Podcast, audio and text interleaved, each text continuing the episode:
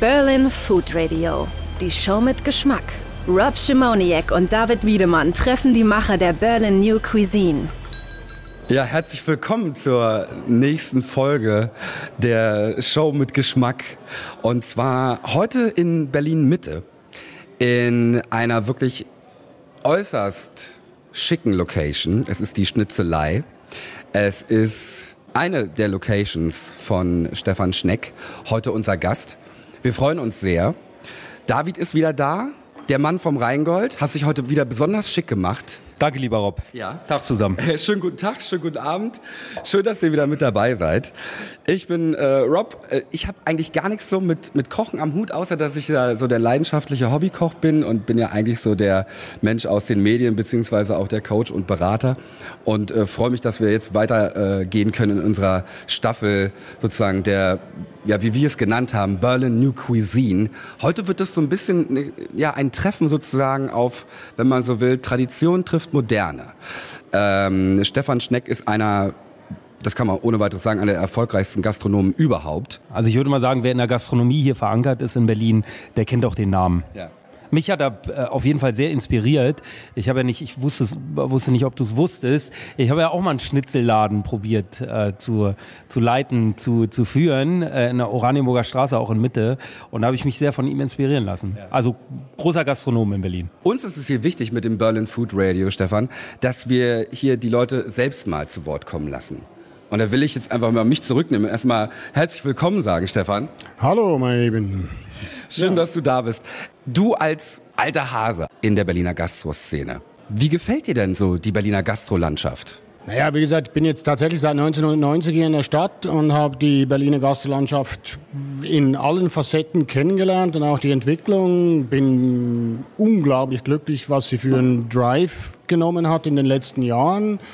Das war nicht immer so. Berlin war in den 90ern, als ich angekommen bin, schon eine ziemliche Gastrowüste. Ähm, gab relativ wenig Objekte und viele davon waren alles andere als gut. Mitte, Prenzlauer Berg etc., das war eigentlich noch nicht wirklich da. Das war gerade so in den ursprünglichsten Entwicklungen. Ähm, aber es gab nichts, wo man im Osten wirklich hingehen konnte, oder im Ostteil der Stadt. Ähm, und dazu mal war so wahnsinnig viele Investoren in der Stadt. Man hatte so das Gefühl, jetzt dauert es noch vier, fünf Jahre und dann sind wir auf gleichem Niveau wie New York und London. Das hat dann doch ein bisschen länger gebraucht oder braucht immer noch, aber ja, und die Leute haben Grundstücke gekauft, Gebäude gekauft. Das war wirklich viel internationales Publikum und suchten einen Platz zum Feiern. Und den haben wir 1990 mit den Treskilos definitiv gegeben. Also da wurde noch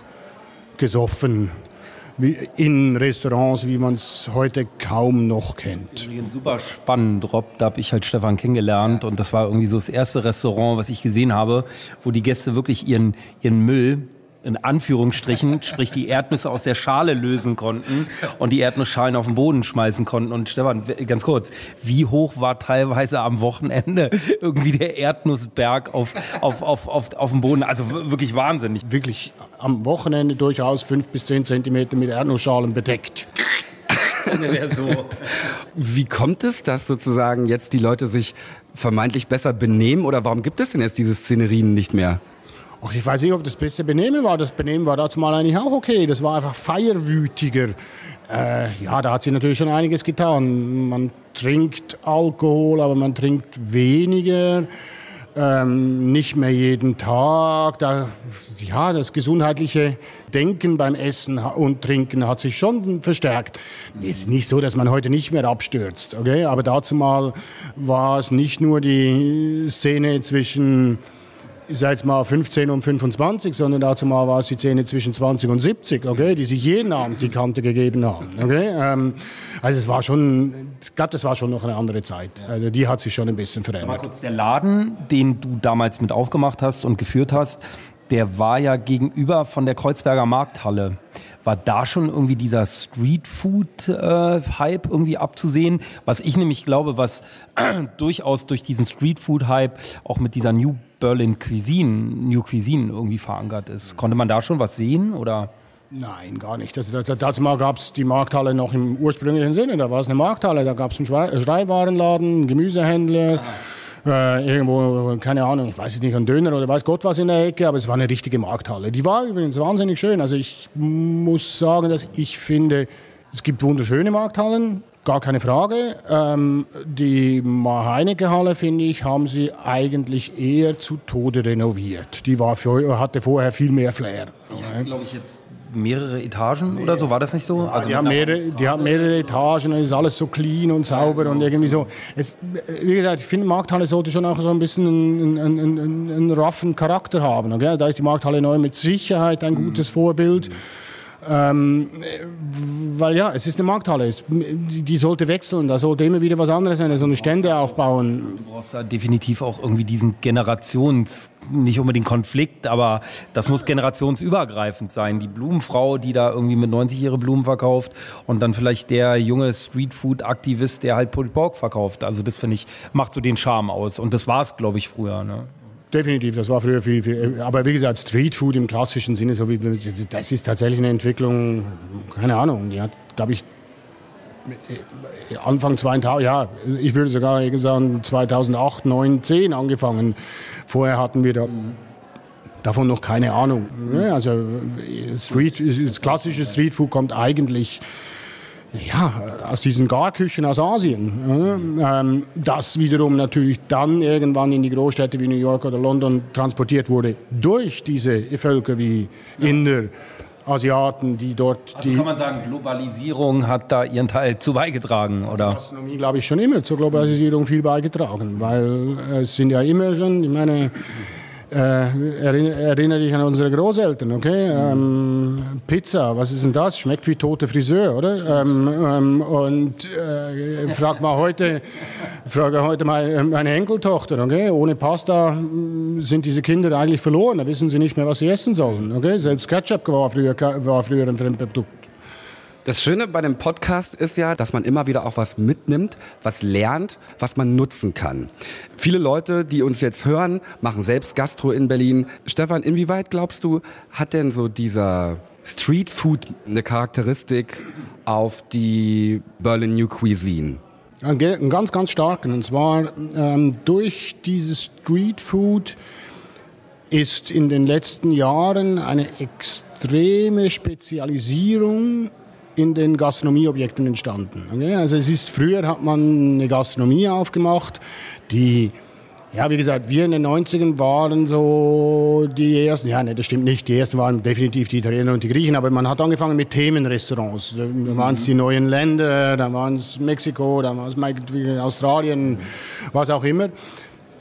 Heute ist es nicht mal mehr so, sondern heute macht ja keiner mehr einen Mexikaner auf, heute macht keiner mehr einen, einen speziellen Italiener auf. Das ist irgendwie so, das ist landläufig, okay? Sondern heu, genau, heute macht man einen Taco-Laden, heute macht man einen Burrito-Laden, heute macht man einen Pulled Pork-Laden, heute macht man ein Burger-Restaurant, heute macht man ein Barbecue-Restaurant. Man spezialisiert, spezialisiert sich immer, immer mehr auf ein paar wenige kleine Produkte, aber die dafür in einer Qualität wie es andere, die versuchen alles anzubieten, einfach nie hinkriegen. Ich habe das gesehen bei jemandem aus dem Leaders Club äh, von, von euch, der hat da ein, äh, ich sag mal, altdeutsche Referat drüber gehalten. Tim? Tim Melzer und hat wirklich von der Spezifizierung gesprochen, dass das die Zukunft der Gastronomie sein wird, vor allen Dingen der Tagesgastronomie. Du hast ein Gericht, das machst du zu 100 Prozent in einer Top-Qualität natürlich immer verschiedenen Varianten, aber das ist so die, die Zukunft. Ne? Und wann macht denn mal jemand dann den, so den nächsten Top-Mexikaner auf in Berlin? Seit 15 Jahren bin ich auf der Suche nach sozusagen für mich meinen Lieblingsmexikaner, äh, aber ich finde ihn einfach nicht. Es ist nicht so, dass ich da jede Woche mal hingehen will, aber ab und zu habe ich mal Bock auf so einen, weißt du, so den klassischen Mexikaner. Also ich habe äh, lustigerweise den gleichen Gedanken. Wir haben ja eines unserer Restaurants früher mal als Tex-Mex-Restaurant geführt, haben es dann irgendwann umgeändert in ein anderes Konzept. Jetzt bedauere ich das ein bisschen, weil ich gebe dir recht, jetzt ist der Trend wieder da. Wieder da ne? ähm, und ich glaube, ich habe in den letzten drei Wochen drei Kollegen gehabt, die zu mir gekommen sind und von mir mal ein bisschen Tipps über Mexiko haben wollten von früher. Okay? Also es gibt einen in der Markthalle in Moabit, Arminius. Der, der Arminius-Halle, der jetzt gerade ein High-End ganz kleinen Mexiko-Imbiss aufgemacht hat, aber wirklich auf ganz hohem Niveau. Ähm, dann gibt es, ähm, ein, ist noch nicht zu nennen, aber es gibt einen Gastronomen, einen jungen Gastronomen in Westberlin, der mehrere Läden hat, der darüber nachdenkt, Mexikaner wieder aufzumachen.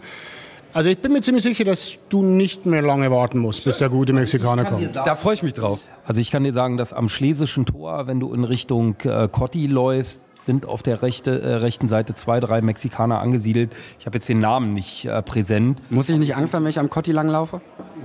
Ist ja, du, du läufst ja in Richtung Cotti. So. Du steigst ja, steigst ja am Schlesischen aus. Und ich wusste nicht, ob du es wusstest, aber du kannst auch mit, mit dem Taxi hinfahren. Wie dem auch sei, kurz hinterm Schlesi in Richtung äh, äh, Cotti hast du äh, zwei, drei Mexikaner, die sind da angesiedelt, die machen wirklich guten Job. Okay, jetzt unterhalten wir uns natürlich hier lustig über das lecker Essen und es klingt ja auch immer alles wunderbar und mir läuft ja schon wieder das Wasser im Munde zusammen, wenn wir uns hier unterhalten und ich habe schon wieder die, die tollsten Bilder vor Augen. Erstmal Butter bei die Fische, Stefan. Ähm, du bist ja äh, ein alter Hase in der Szene, kennst alle Höhen und Tiefen. Was waren so für dich die größten Herausforderungen, vielleicht auch Probleme, die du bewältigen musstest? Und welche Lösungen sind daraus resultiert? Also ganz spontan kommt mir ganz klar ein, ein Projekt in Sinn, das ist das Nolas am Weinberg, was wir jetzt schon seit 12, 13 Jahren führen. Da hatte ich schon zwei Läden, war aber auch eigentlich ordentlich in der Kreide, dazu mal schon mit zwei Läden. Dann wurde mir das Nolas am Weinberg angeboten. Ich konnte einfach nicht Nein sagen. Wer den, wer den Laden kennt, weiß, es ist eine der schönsten Terrassen in der Stadt. Fantastisch. Also muss ich den auch noch machen. Ähm, habe da sehr viel Geld investiert. Und wir haben im November 2002 oder 3, jetzt, ich glaube 2003 haben wir aufgemacht. Und im Februar 2000 Nee, 2002 haben wir aufgemacht, Entschuldigung. Und zwar im Februar 2003 standen bei meiner BWA ein Minus von knapp 80.000. BWA für Leute, die äh, nicht wissen, wie das funktioniert? Eine betriebswirtschaftliche Ausrechnung. Okay? Also ich hatte einfach mal innerhalb von gut drei Monaten 80.000 Euro Verlust eingefahren.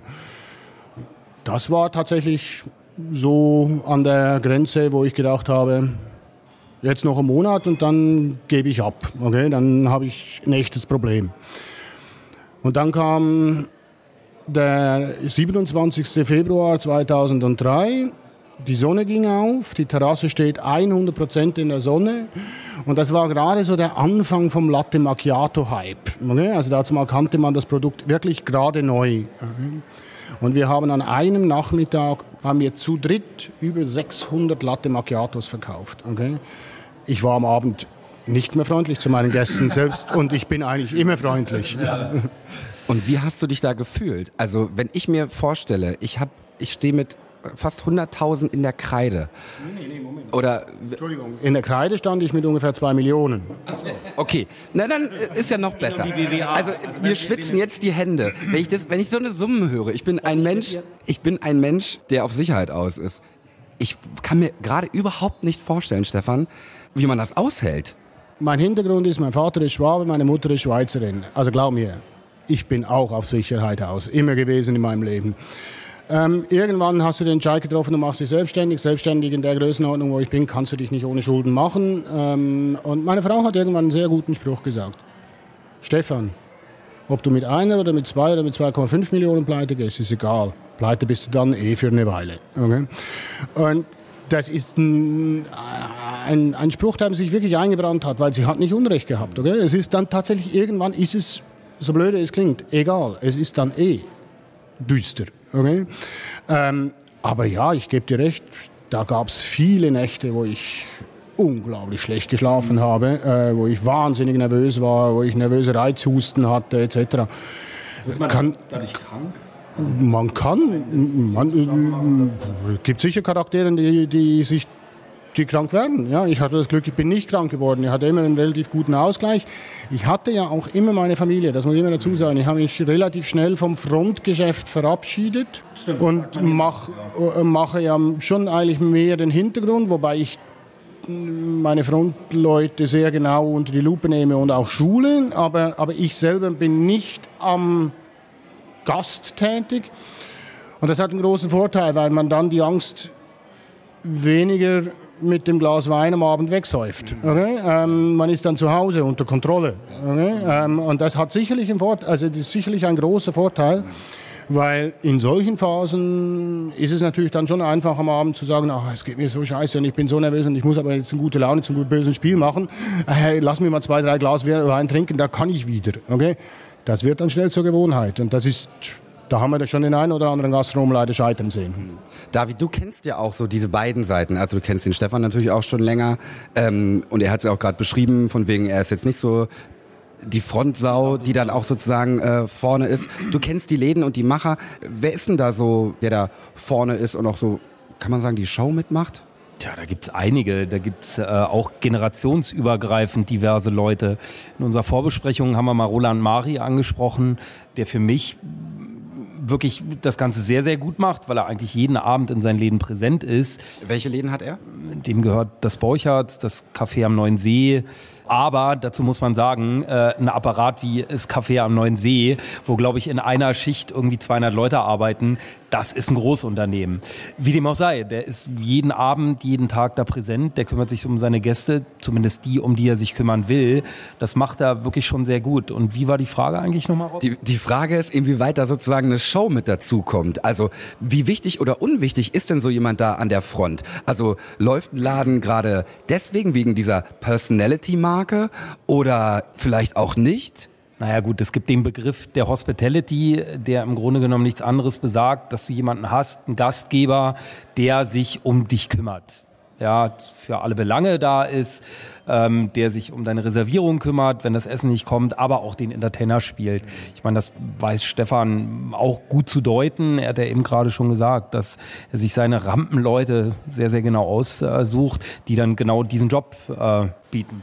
Und ich kann auch ganz klar sagen, wenn ich die nicht habe, wenn ich in einem Laden mal diese Rampensau oder eben diese Führungspersönlichkeit, weil es müssen ja dann, die müssen ja schon mehr können. Die müssen ihr Personal wieder führen können. Sie müssen aber eben auch den Gastgeber spielen. Also ich sage mal, sie verkaufen mir ihr Gesicht im weitesten Sinne. Okay, das ist ihr Job. Das ist, sie sind das Gesicht meines Ladens. Ähm, und in jedem Laden, wo ich die Person nicht hatte, hatte ich ein Umsatzproblem. Mhm. Zum Schluss unserer heutigen Folge, das ist ja die Show mit Geschmack, wollen wir natürlich auch die Berlin New Cuisine auch mal beleuchten. Von deiner Seite, Stefan. Ähm, mich persönlich interessiert auch sehr, wie bei dir, von dir Rezepte entstehen. Rezepte entstehen bei uns eigentlich relativ viel aus dem Zufall heraus oder, oder aus Ideengebungen oder wie, wie allen. Ähm, wir spionieren rum, okay? wir gehen anders essen, wir gehen. Also ich bin mein Lebtag wirklich auch immer, auch am Anfang meiner Selbstständigkeit, immer viel gereist. Und das sage ich auch jedem an, reist und habt die Augen offen. Beim Reisen, ihr könnt hier in, äh, hier in Berlin reisen, kann mir keiner sagen, dass er alle Stadtteile kennt. Ähm, aber habt die Augen offen, guckt. Ich wohne seit 20 Jahren in Moabit. Ich bin vor zwei Wochen das erste Mal in Moabit in einem Hähnchenladen gewesen, wo ich immer schon vorbeigefahren bin. Und bin, mir sind die Augen aus dem Kopf gefallen, wie die ihre Hähnchen grillen. Ne? Ähm, es ist eine Aufmerksamkeit und wie gesagt, wir haben vorher von Spezifizierung gesprochen. Also ich habe ja eigentlich einen Gemischtwarenladen, also ganz unterschiedliche Konzepte. Das fällt mir immer schwerer, weil da sich so viele Leute spezifizieren, sind sehr viele Leute in ihrem speziellen Bereich extrem gut und können das Produkt dann auch für einen relativ günstigen Preis sehr gut anbieten, weil sie ja nichts anderes machen. Ähm, die machen Burger, sonst nichts, aber den machen sie gut. Ähm, und haben dann durch viel weniger Reibungsverluste. Also wenn du dann Burger, Pizza und Pasta versuchst, dann bist du zum Scheitern immer mehr verurteilt, weil du nämlich nichts richtig gut machst. Und die Gäste wissen, ja, dein Burger ist okay, aber da habe ich letztens einen super Burger gegessen. Und deswegen bin ich selber auch auf dem, merke ich schon auch, dass ich mich glaube, in Zukunft immer mehr spezialisieren werde. Haben wir ja mit der Schnitzerei schon vor Jahren gemacht. Und ich glaube, das wird auch unsere Zukunft sein. Und was wünschst du dir für die Berliner Gastrolandschaft für die nächste Zukunft? Dass sie weiterhin so bunt und agil bleibt, wie sie ist, dass die Mietpreise sich nicht völlig kaputt machen. Davor habe ich immer so ein bisschen Angst. Die Großstädte, irgendwann ist es dann ein Thema, wo es einfach zu teuer wird für individuelle kleine Gastronomen. Aber da habe ich vorher in Berlin noch keine Angst. Und dass wir noch eher vernünftige Preise für unsere Produkte kriegen. Das wäre schön, weil ähm, die Preisdiskrepanz zwischen Essen und einem Latte Macchiato ist schon immer noch viel zu hoch. Stefan, vielen Dank, dass du dir die Zeit genommen hast für die heutige Folge Berlin Food Radio. David, danke auch dir und wir hören uns bei Berlin Food Radio. Und? Wie hat's geschmeckt? Bis zur nächsten Folge. Berlin Food Radio der Podcast über die Berlin New Cuisine mit Rob Schimoniak und David Wiedemann.